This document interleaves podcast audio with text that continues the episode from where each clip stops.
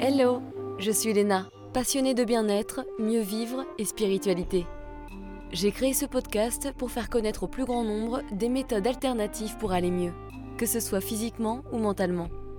Quels que soient vos problèmes, quelles que soient vos croyances, restons ouverts, restons curieux et testons. Bonjour à tous, et voici la suite de l'épisode sur les aliments ultra transformés avec Anthony Fardet, ingénieur agroalimentaire, docteur en nutrition humaine, auteur du livre Halte aux aliments ultra transformés, mangeons vrai. Bonne écoute alors qu'est-ce que ça provoque dans l'organisme? Comment ça fonctionne? J'imagine que voilà, chacun a sa propre fonction, mais quand je vois le sirop de glucose ou je sais pas le, gluten qui est complètement avec du pain refait, refait et sur refait, qu'est-ce que ça provoque dans l'organisme? Alors, il faut distinguer deux effets. Euh, l'effet matrice et l'effet composition. C'est-à-dire qu'en fait, euh, euh, le, potentiel santé d'un aliment, c'est une combinaison de l'effet matrice et de l'effet composition. Mais l'effet matrice est le plus important, c'est lui le plus important qui prédomine, puisque c'est la matrice, comme on le disait au début, qui va gouverner mm. l'effet santé des nutriments. Mm.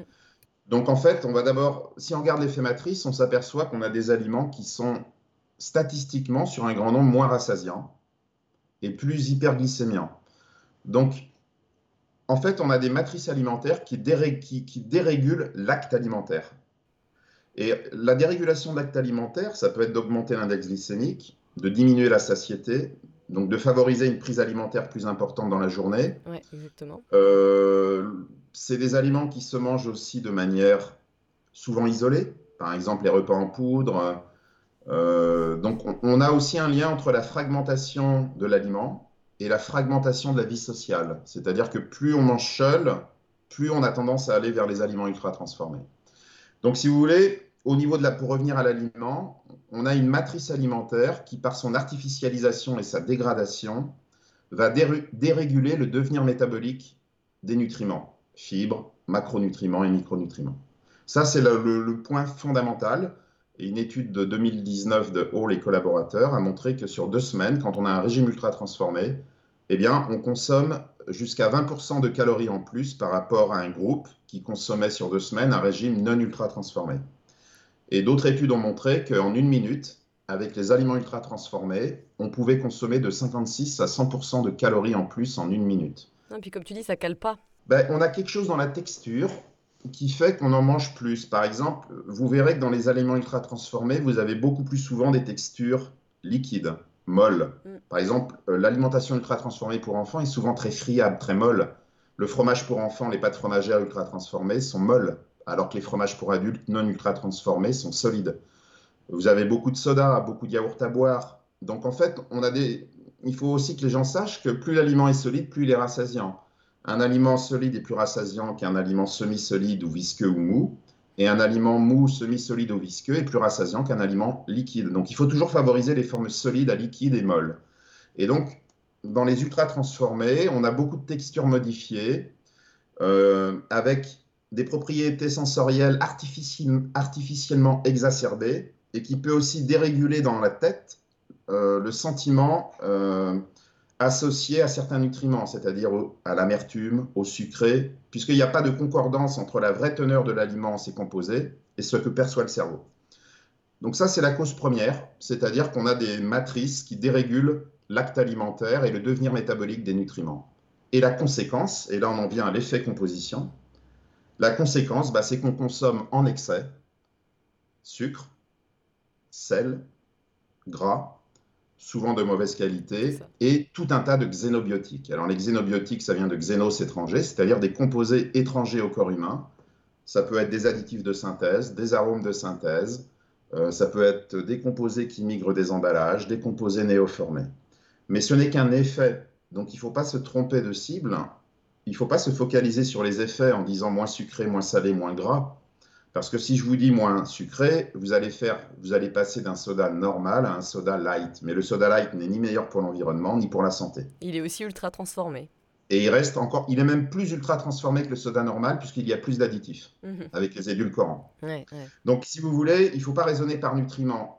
Et on fait l'erreur de se focaliser sur les effets, ce qui entraîne tous les scores de composition sur la planète, qui se focalisent sur les effets. Mais c'est une erreur il faudrait se focaliser sur la cause, c'est-à-dire la matrice. Et donc, c'est plus des scores de composition dont on a besoin, c'est des, scores du degré de transformation, comme NOVA, puisque l'ultra-transformation vient de la classification brésilienne NOVA, qui a été euh, inventée en 2009-2010. Et donc, pourquoi ces scores sont plus, sont plus intéressants? Parce que, comme je vous l'ai dit, un aliment sain n'est pas un aliment équilibré nutritionnellement, mais un aliment qui a une matrice préservée. Et une matrice préservée, c'est le degré de transformation. Donc en fait, il faudrait des scores sur la planète et dans les recommandations liées à la transformation et dire aux gens tout simplement euh, réduisez drastiquement les aliments ultra transformés et allez vers des aliments matriciels à la matrice préservée, c'est-à-dire des aliments peu transformés, non transformés ou normalement transformés. Et ça, c'est la classification Nova hein, qu'on parle, c'est ça donc? C'est ça, Nova, qui veut dire nouveau en portugais, et qui classe les aliments en quatre groupes en observant ce qu'on a dans les cuisines. Et vous pourrez tous faire l'exercice euh, chez vous. Vous verrez qu'il y a quatre aliments. Vous avez les aliments bruts ou peu transformés. C'est les poissons frais, les fruits frais, les légumes, euh, le yaourt euh, nature. Oui, nature, on dit bien nature, hein, pas aux fruits ou autre chose. voilà, parce que les yaourts aux fruits sont majoritairement ultra transformés. Ensuite, vous avez les ingrédients culinaires dans vos placards, tout ce qui est poivre, sel, épices, euh, sucre, les huiles. Euh, donc ça, c'est des, on les appelle ingrédients culinaires parce qu'on ne les mange pas tels quels. Personne ne va manger une assiette de poivre. Hein. donc euh, c'est ce qui est extrait de la nature ou des aliments bruts pour assaisonner les aliments. Et enfin, non, pas enfin, troisième groupe, les aliments transformés, qui sont, qui sont tout simplement les ingrédients culinaires ajoutés aux aliments peu ou pas transformés. Donc, ça donne les aliments transformés. Donc, on va trouver les, plats traditionnels, les plats des terroirs, et on va trouver à peu près un tiers des aliments industriels qui sont normalement transformés. Donc, ça montre que l'on peut manger industriel et de qualité. Comme par exemple du thon en boîte ou ce genre de choses ben, On va trouver des fromages, on peut trouver des fromages industriels qui ne sont pas ultra transformés. On va trouver euh, les pâtes alimentaires qui sont non ultra transformées. Euh, euh, les yaourts nature. Euh, on va trouver des conserves. On peut trouver, quand vous achetez un sachet de lentilles, une boîte en carton de lentilles, c'est pas ultra transformé et c'est industriel. Hmm. Donc voilà, et c'est pour ça nous qu'on a développé l'application SIGA, qui est dérivée de Nova, qui est disponible sur smartphone et qui permet justement d'identifier dans les produits industriels ceux qui ne sont pas ultra transformés. Donc ils sont soit peu transformés, normalement transformés, voilà. Et avec SIGA, on prend aussi en compte l'ajout de sucre salé gras, mais en seconde intention, pas en première intention. Attention. Parce qu'en fait, il faut commencer par choisir selon le degré de transformation. la nutrition et les nutriments viennent en seconde intention. C'est comme, euh, c'est comme une hiérarchie, un arbre de décision. Il ne faut pas commencer avec les nutriments, il faut commencer avec le degré de transfo. Et, en fait, euh, pour terminer sur cette question, on peut dire que bien manger est très simple. Parce que vous voyez que les règles sont très simples. En fait, il faut d'abord séparer les aliments ultra transformés des vrais aliments. Et dans les vrais aliments, il y a trois règles à retenir. C'est favoriser les aliments solides à liquide, donc un fruit entier, un jus de fruit, même s'il est pressé maison. Ça ne veut pas dire qu'il ne faut pas consommer de jus de fruit, ça veut dire que le jus de fruit doit plutôt être l'exception et le fruit entier la règle. Deuxième règle, euh, euh, favoriser les féculents complets à raffiner. Donc ça, tout ça est prouvé scientifiquement. Et troisième règle, ne pas avoir la main trop lourde sur l'ajout de sel, sucre et gras à la maison. Et vous verrez que ces trois règles, plus le fait de séparer les vrais des faux aliments, sont toutes liées à l'effet matrice. Parce que solide, liquide, euh, choisir solide par rapport à liquide, c'est la matrice. Euh, céréales complète et raffinée, c'est bien une modification de la matrice. Et le fait d'ajouter des ingrédients culinaires, c'est quand même des, constituants sel, sucre et gras qui sont sans matrice, amatriciels. Mmh, et voilà. Et ensuite, euh, séparer les vrais des faux aliments. On est aussi dans la matrice, puisqu'on a vu que les aliments ultra transformés étaient des aliments aux matrices dégradées et artificialisées. Donc, vous voyez, on revient toujours à l'effet matrice. C'est vraiment lui qui est le garant de votre santé. Ouais, c'est bien, c'est très intéressant. Et c'est vrai qu'en entendant ça, c'est pas étonnant qu'il y ait de plus en plus de maladies chroniques. Et tu parles d'ailleurs de trois autres raisons. Ah oui, alors euh, il faut pas confondre non plus sédentarité et inactivité physique. En général, euh, on peut être sédentaire et faire d'activité physique. Donc en fait, c'est plutôt l'augmentation de l'inactivité physique. C'est-à-dire, euh, il y a des gens qui ne sont pas forcément sédentaires, mais qui, peuvent avoir un haut niveau d'inactivité physique. Oui, bah parce que euh, le sport, c'est la santé. Enfin, le sport, l'activité physique, c'est la santé. Cependant, c'est euh, comment dire on dit souvent manger, bouger, c'est la santé, mais c'est un slogan qui, a été récupéré par les multinationales pour faire croire aux gens que quelles que soient les calories ingérées, si vous bougez, tout ira bien. Et c'est pas vrai.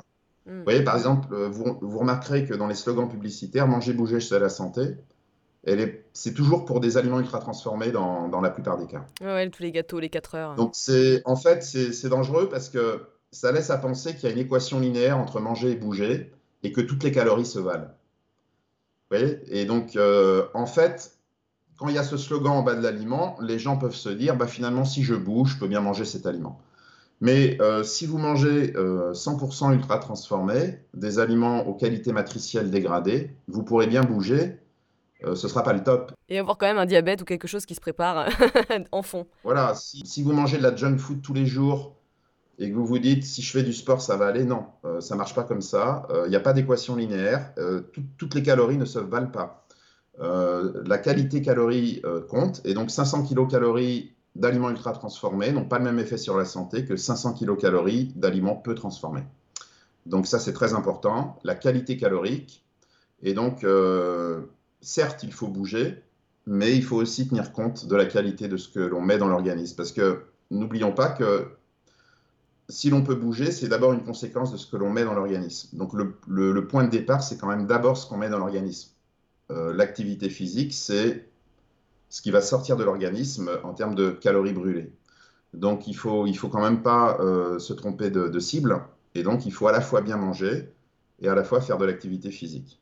Et puis après, il y a la pollution environnementale avec euh, plein de xénobiotiques qui sont des, composés étrangers au corps humain. Ça peut être des pesticides. Des perturbateurs endocriniens. Euh, ça peut être plein de composés. Alors, je ne suis pas spécialiste de toxicologie, mais dont certains peuvent être des perturbateurs endocriniens et qui peuvent aussi contribuer à leur manière. Mais là, il faudrait que vous interviewez un, endocrinologue, parce que ce n'est pas mon domaine, mais on sait que certains perturbateurs endocriniens peuvent aussi contribuer aux maladies chroniques. Après, il y a évidemment l'alcool et le tabagisme, mais je crois que les gens euh, sont bien au courant des méfaits de l'alcool et du tabac.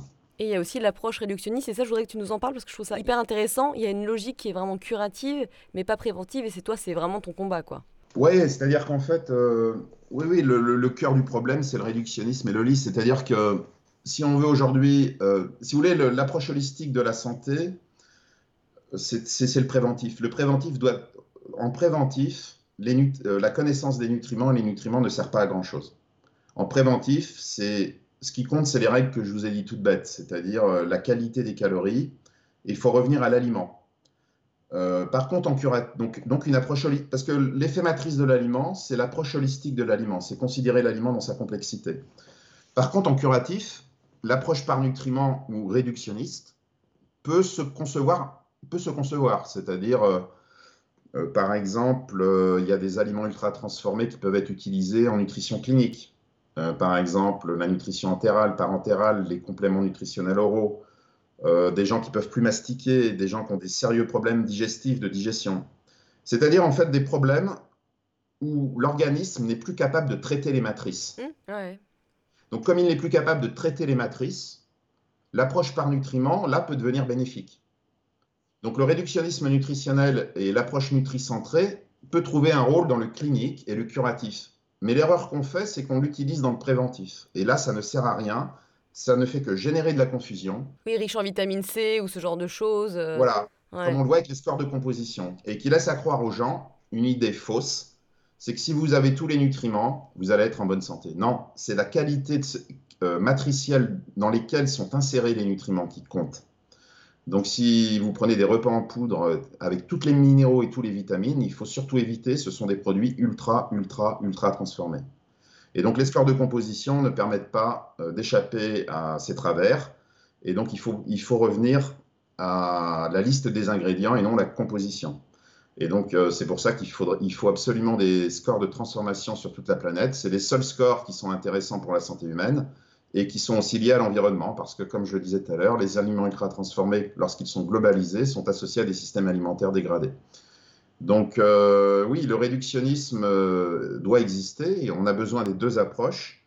Mais pour résumer, le réductionnisme est plutôt associé à la nutrition clinique et curative, alors que l'approche holistique est plutôt associée cette fois-ci à l'alimentation préventive pour, pour que les gens restent en bonne santé le plus longtemps possible. Voilà. Et là, tu parles du holisme.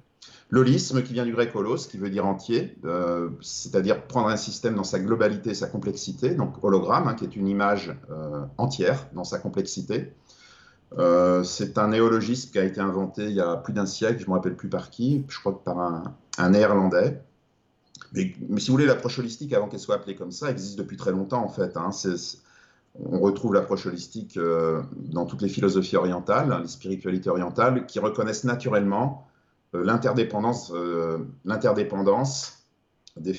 ils disent des phénomènes, on pourrait dire des parties d'un système, c'est-à-dire que tout est lié en fait.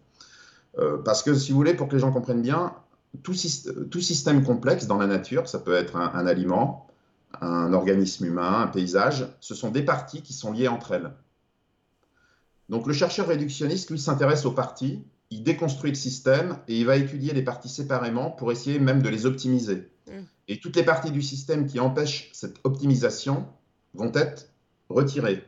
Par exemple, dans l'agriculture intensive, qui est réductionniste, on parle de mauvaises herbes, parce que ce sont des parties du système que l'on imagine qui vont gêner l'optimisation des autres parties. Donc ça revient à dire que l'approche réductionniste, quand elle devient ultra réductionniste, c'est-à-dire qu'elle s'est complètement déconnectée du système de départ, devient manichéenne.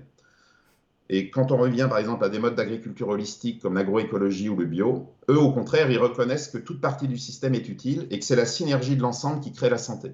Dans l'agroécologie, euh, ce qui est appelé mauvaise herbe dans l'agriculture intensive ultra réductionniste n'est plus une mauvaise herbe. C'est un élément du système hmm. qui peut être utilisé au contraire pour la résilience du système. Et donc, l'erreur qu'on a fait dans les aliments ultra transformés, c'est qu'on s'est focalisé sur les parties on a diabolisé certaines parties et les aliments qui les contenaient, et on a oublié que ce qui était la santé de l'aliment, c'était les liens entre les parties, entre les nutriments. Donc la santé humaine et les maladies chroniques ne sont pas un problème de parties et de nutriments, mais un problème de dégradation des liens qui unissent les nutriments dans l'aliment. Hmm. Donc on a cassé les liens, on a réassemblé, comme il n'y avait pas de liens, on a mis des texturants et des liants, justement, bah, dans liant il y a lien, pour recréer des liens, mais des liens artificiels, que l'organisme ne sait pas reconnaître, ne connaît pas. Oui, comme le, pain, le pain de mie complet, c'est ça, toute la décomposition que tu rassembles ensuite après. C'est du euh, reconstitué. Exactement, c'est un très bon exemple d'aliments ultra transformés, reconstitués. Donc ne vous laissez pas avoir par blé complet, ne vous laissez pas avoir par enrichi en minéraux, vitamines, allégé en sucre, en gras, sans gluten, etc. Même bio, vous avez beaucoup d'ultra transformations ou même les substituts de viande qui sont de la chimie comestible et qui sont ultra, ultra, ultra transformés malgré des très bons scores de composition. C'est ça, exactement, exactement. Mais c'est pour ça qu'il faut une éducation là-dessus. Hein. C'est hyper important en préventif. Voilà, pas au score de composition parce que je rappelle que dans les produits industriels représentatifs de l'offre en grande surface en France, 57% euh, des Nutri-Score AB sont ultra transformés. voilà.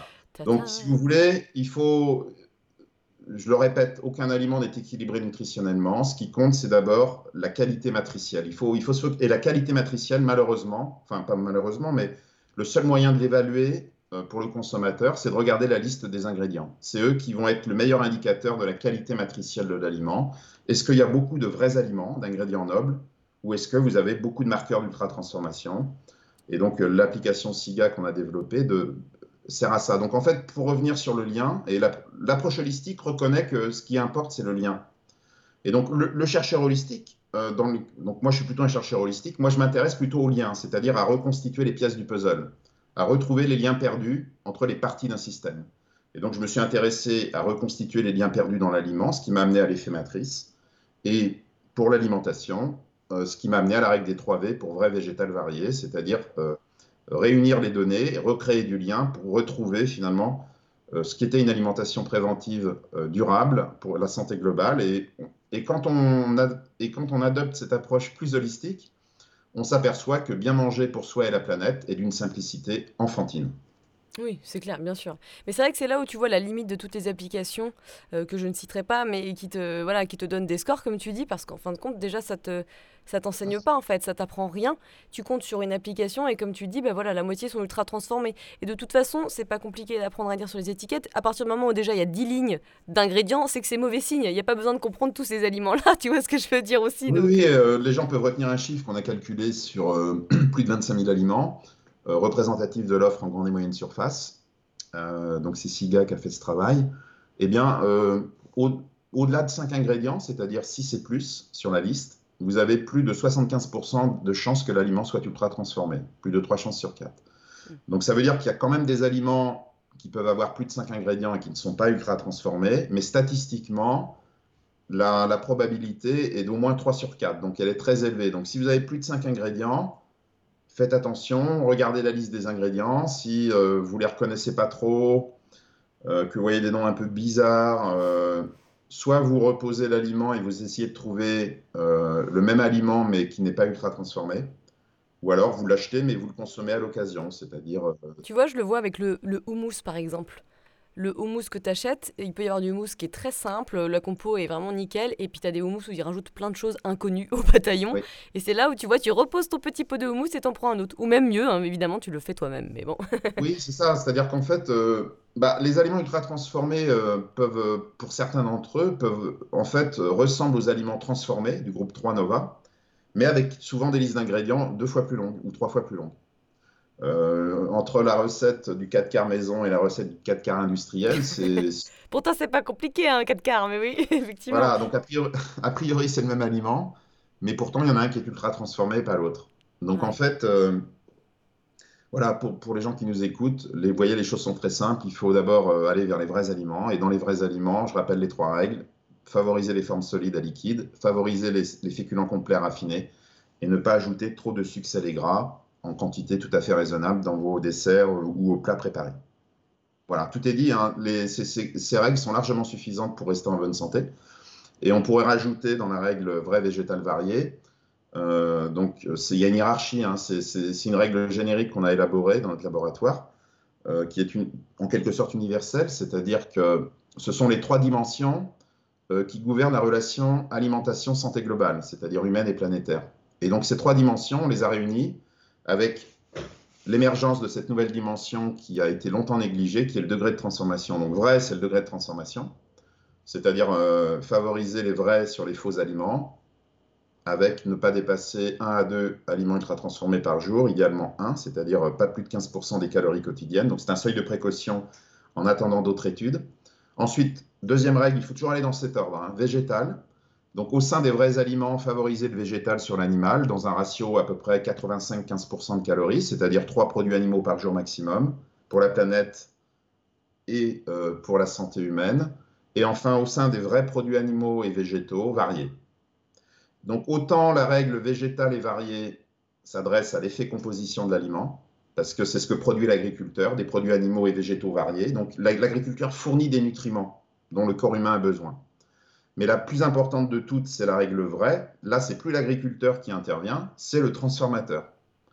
Et donc, le transformateur va modifier les règles végétales et variées en modifiant la qualité matricielle des nutriments apportés par le végétal et le varié. Donc, si on a beau faire du bio végétal, si c'est ultra transformé, donc c'est plus vrai, ça sert à rien. Donc, si vous consommez bio ultra transformé hors saison et qui vient d'un autre pays, ça sert à rien. Donc cette règle est très intéressante parce qu'elle permet d'offrir un cadre conceptuel qui, fonctionne très très bien avec la réalité. Donc le transformateur, lui, c'est lui qui va commercialiser l'aliment via le distributeur. Et donc vous voyez bien que c'est lui qui intervient en dernier. Donc si vous commencez par choisir avec varié et végétal ou animal, mais que c'est ultra transformé derrière, ça ne sert à rien. Donc, il faut commencer d'abord par séparer les vrais et les faux aliments. Donc, la règle vraie la plus importante. C'est celle qui doit nous faire choisir l'aliment. Et ensuite, vous pouvez vous intéresser euh, aux variés et aux végétales. Vous comprenez? Cette hiérarchie de l'information est fondamentale. C'est-à-dire qu'il faut d'abord entrer euh, par le vrai, parce que c'est le transformateur. Donc, si vous voulez, euh, le travail de l'agriculteur est formidable, mais si derrière c'est ultra transformé, on nivelle tout par le bas. Bah oui, ouais. Voilà. Et les nutriments que l'agriculteur ou l'éleveur euh, fournit aux, gens, eh bien, vont, vont, être beaucoup moins bénéfiques s'ils passent par la case ultra transformation et non vrai. Et ça, c'était trois règles d'or. Les trois règles d'or, vrai, végétal, varié, mais dans le bon sens surtout. Il faut vraiment commencer par vrai, hmm. c'est-à-dire c'est la première question à se poser, ensuite végétal et varié. plus les trois autres petites règles dont on a parlé à plusieurs reprises. Et, et vous voyez que je ne parle pas de nutriments, jamais. À part euh, l'ajout d'ingrédients culinaires, euh, ne pas avoir la main trop lourde. Parce que ça, c'est réductionniste. Oui, puis c'est pas pour, euh, dans, pour être dans le préventif. Parce que moi, moi ce qui m'intéresse, c'est que les gens sains le restent le plus longtemps possible. Donc, pour rester en bonne santé le plus longtemps possible, il ne faut, pas, il faut pas parler de nutriments aux gens, il faut parler d'aliments, d'alimentation, de matrice, de degré de transformation. C'est ça qui est efficace pour la société. Et donc, ça renvoie une approche beaucoup plus holistique de l'alimentation. Voilà. Et donc, on parle de nutriments en clinique, en curatif.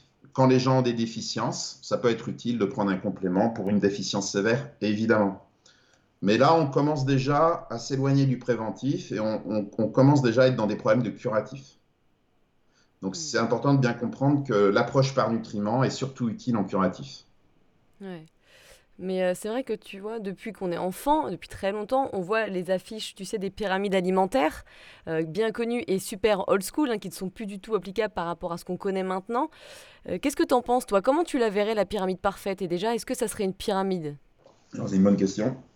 Alors, les premières, premières pyramides alimentaires, c'est l'USDA, United States Department of Agriculture, aux États-Unis, qui date de 1992, qui a été reprise ensuite en France que vous connaissez classiquement hein, avec. Euh, alors il y a eu quelques modifications, il y a eu des inversions de priorité et qui présentent les groupes alimentaires. Mais on peut se dire c'est holistique puisqu'on présente des groupes alimentaires et des aliments. Mais là, je reprends une analyse de Georgis Krinis que j'ai citée au tout début sur Nutritionism, qui explique très bien qu'en fait, derrière ces pyramides alimentaires, on retrouve l'approche nutricentrée. C'est-à-dire qu'elle dérive du réductionnisme. Je m'explique. En bas, vous avez les fruits et légumes, c'est les micronutriments, minéraux et vitamines.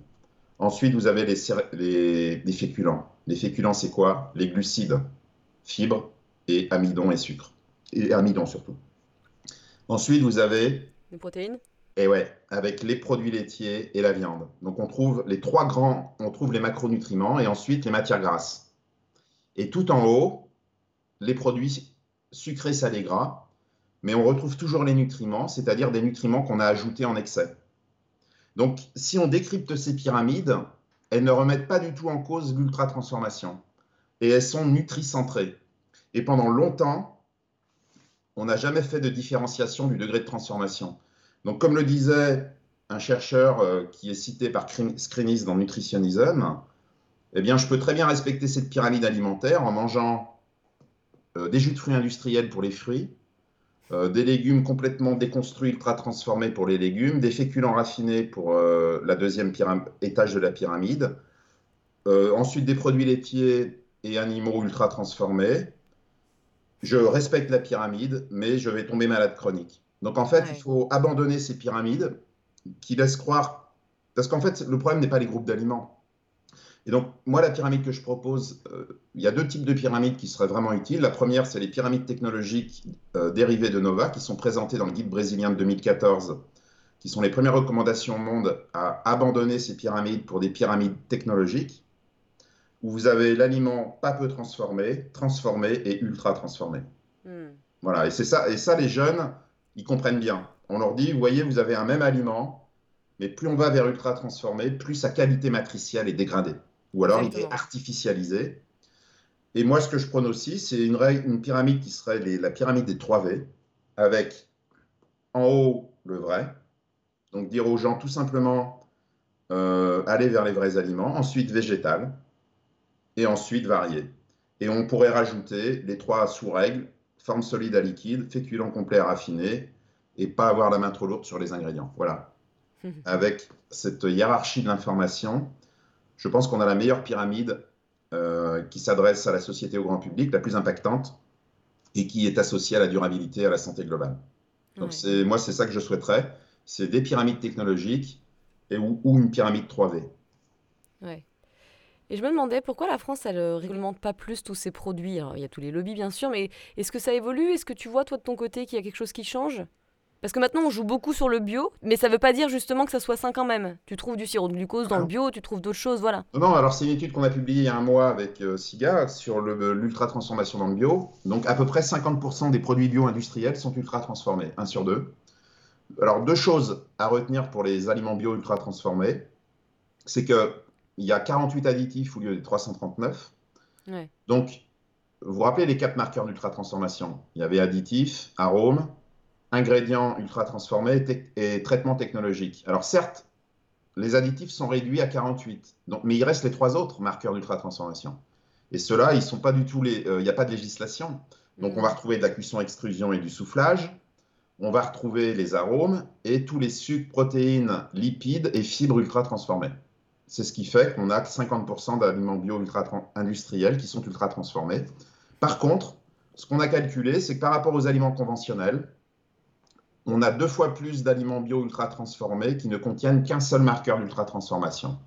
23%, alors qu'en convention, euh, pardon, 12%, alors qu'en conventionnel, non, euh, excusez-moi, je me reprends, 23% dans le bio qui n'ont qu'un marqueur d'ultra transformation, alors que dans le conventionnel, il n'y en a que 12%. Donc ça veut dire que dans le conventionnel, on a beaucoup plus d'aliments ultra transformés qui ont plus d'un seul marqueur d'ultra transformation. Voilà. Hmm. Ça, c'est des choses à retenir. Mais le bio n'échappe pas à l'ultra transformation, évidemment. Ouais, ouais. Et je me demandais, toi, personnellement, comment l'écriture de ce livre et puis travailler euh, là-dessus pendant de nombreuses années, ça t'a transformé justement sur ton quotidien euh, et sur la nutrition que tu as?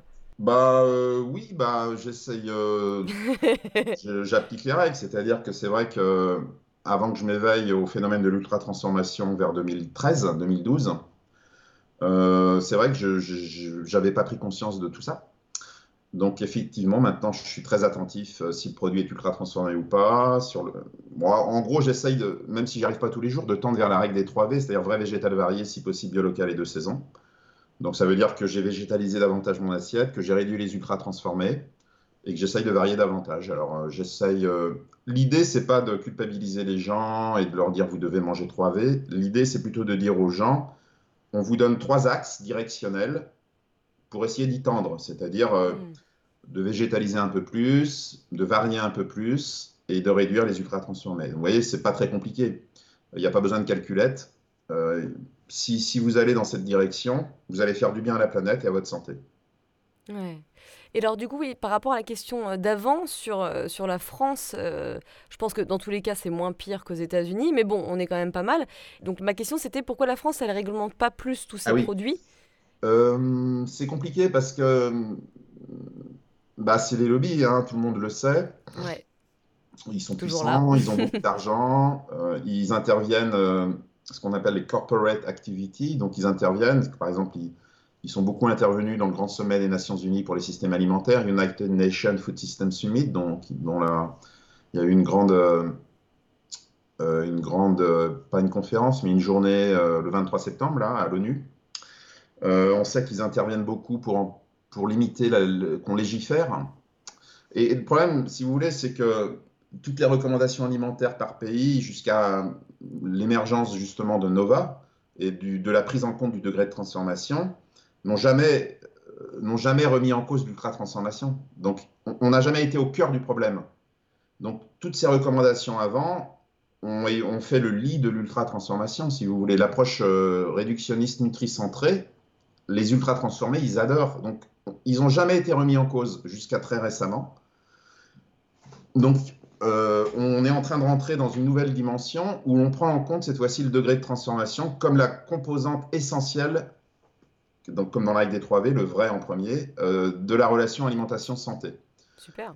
Donc, euh, on est dans un changement de paradigme, donc il va falloir un peu de temps je pense qu'il y a quand même des industriels qui ont pris conscience de ça, mais comme ils ont une culture réductionniste nutricentrée, parce que c'est très rentable euh, de réduire un nutriment, de rajouter un nutriment, de reformuler, ils savent faire. C'est ce qu'on fait depuis la nuit des temps, mais vous voyez bien que c'est ce qu'on fait depuis la nuit des temps. Je m'entends quand je parle de la nuit des temps, je veux dire depuis plusieurs dizaines d'années, les maladies chroniques continuent à augmenter, à exploser. Donc ça, cette approche de reformulation des aliments ultra transformés ne fonctionne pas. Et les scores de composition, malheureusement, encouragent ça. Non, il faut, il faut dire aux industriels qu'un aliment sain n'est pas un, aliment équilibré nutritionnellement, mais dont le moins transformé possible. Et donc, c'est évidemment, ça remet en cause beaucoup plus de choses et c'est beaucoup moins rentable que de rajouter un nutriment. Euh, dans l'année prochaine, j'enlève tel nutriment, après je le rajoute, après j'en rajoute un autre. Si vous voulez, les combinaisons, il y en a des milliards. On peut faire des milliards d'aliments ultra transformés en raisonnant par nutriments. hmm. par additif ou par ingrédient ultra transformé. Donc c'est très compliqué parce que les lobbies sont très puissants et agissent efficacement pour empêcher toute mesure trop drastique sur leur business.